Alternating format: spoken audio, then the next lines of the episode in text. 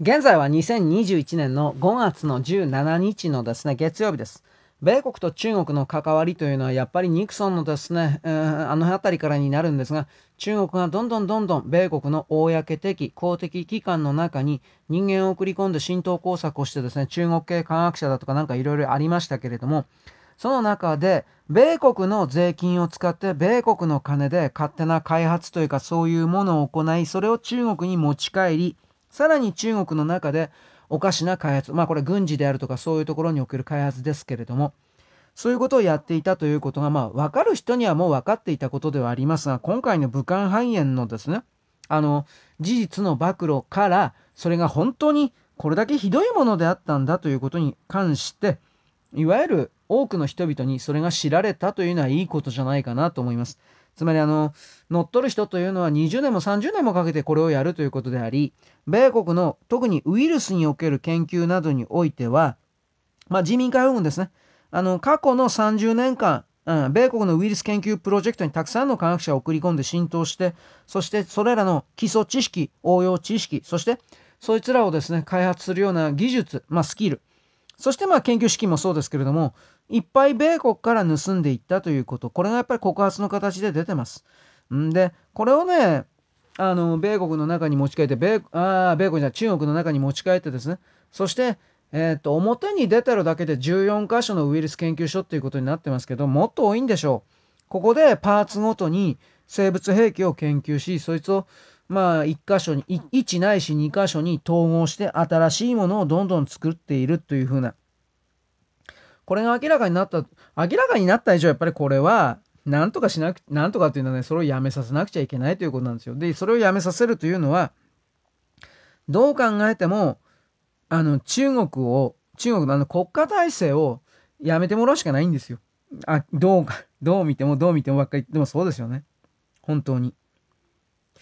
だから、この自然由来ではないというところからの暴露、これが大多数の人々にまず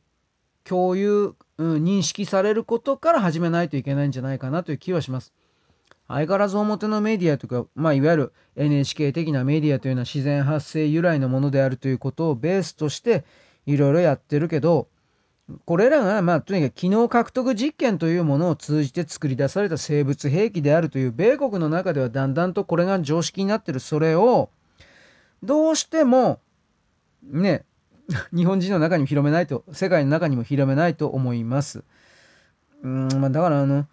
もうちょっと専門的なことを言えば武漢肺炎 COVID-19 まあこれ病名ですけどコロナウイルスの中に来る遺伝配列の中でいわゆる不倫酵素というものの切断部分というものがあるんですよ。私、あの、この間シャトルバスの概念言ったと思いますけれども、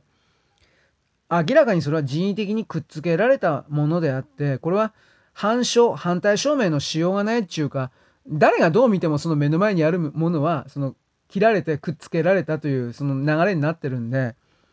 あれを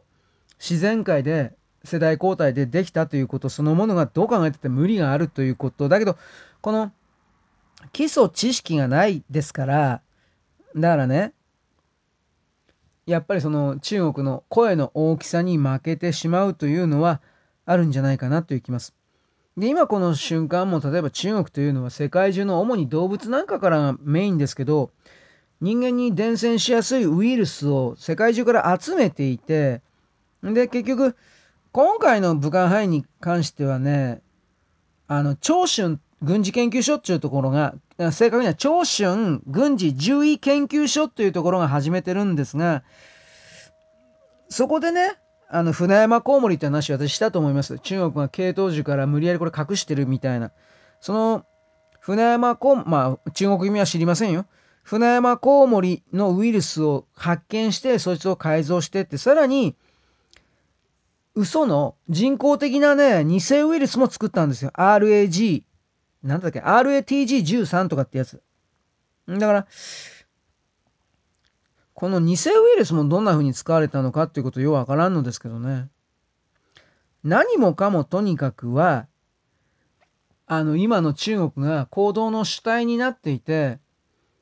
いわゆる地底政府がとかディープステートがこっちの方が悪いんだよ的なことを言ってるのも、これどう考えたって中国人が言ってんじゃないんですかという疑いを持たなくちゃいけないですよっていうのは私この辺にもあるわけです。そしてこの動きをきちんと理解してこれ止めないと本当に人類絶滅しちゃうんでとりあえず漫画やアニメの世界の中のことではないのだという理解をせめてそこを持ってほしいかと私はこれを思います。そんなわけです。よろしく。ごきげんよう。